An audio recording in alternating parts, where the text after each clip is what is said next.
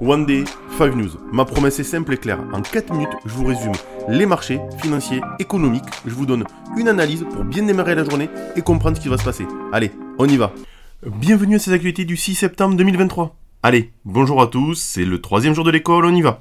Malus au poids. Les constructeurs automobiles en alerte. Le gouvernement français envisage de durcir le malus au poids pour les voitures, en abaissant le seuil de 1,8 tonnes à 1,6 tonnes.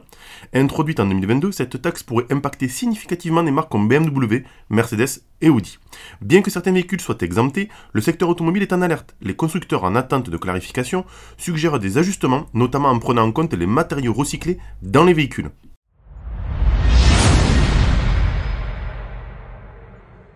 Tension avant la conférence sociale. Trois jours après la mise en place de la réforme controversée des retraites, le ministre du Travail, Olivier Dussopt, initie des rencontres avec les leaders syndicaux et patronaux. Emmanuel Macron annonce une conférence sociale axée sur les carrières et les secteurs avec des salaires sous le minimum.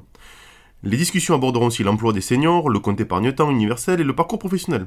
Le patronat exprime des inquiétudes notamment sur l'indexation des grilles salariales à l'inflation. La question des aides aux entreprises et leur lien des politiques salariales est également soulevée.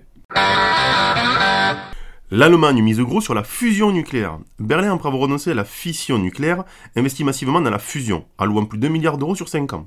Le ministre de la Recherche, Bettina Starr-Watzinger, souligne l'importance de cette énergie propre et fiable. Contrairement à la fission, la fusion ne génère pas de déchets et pourrait compléter les énergies renouvelables. L'Allemagne soutient la technologie laser, contrairement à la fusion magnétique d'ITER. La start-up Marvel s'associe à l'université du Colorado, investissant dans la fusion laser, tandis que l'Allemagne crée Pulsed Light Technologies GmbH pour promouvoir cette technologie. Deutsche Bank face à des complications de la fusion informatique. Suite à la fusion de leur système informatique, Postbank et sa maison mère Deutsche Bank sont confrontés à des bugs majeurs bloquant de nombreux codes bancaires. L'autorité allemande de surveillance financière, la BaFin, a intervenu face à un nombre inhabituellement élevé de plaintes, exigeant une résolution rapide des problèmes. Les clients les plus touchés sont ceux dont les comptes ont été saisis pour impayés, les empêchant d'accéder à un solde minimum insaisissable. Malgré les ambitions initiales de la Deutsche Bank, ce projet de migration, l'un des plus complexes en Europe, semble avoir des conséquences imprévues. Rue historique sur le bon d'État belge. La Belgique a connu une demande sans précédent pour son bon d'État à un an, levant un montant record de 21,9 milliards d'euros, bien au-delà du précédent record de 5,7 milliards. Plus de 600 000 épargnants ont été attirés par un taux attractif de 3,3% et une fiscalité avantageuse sur les intérêts.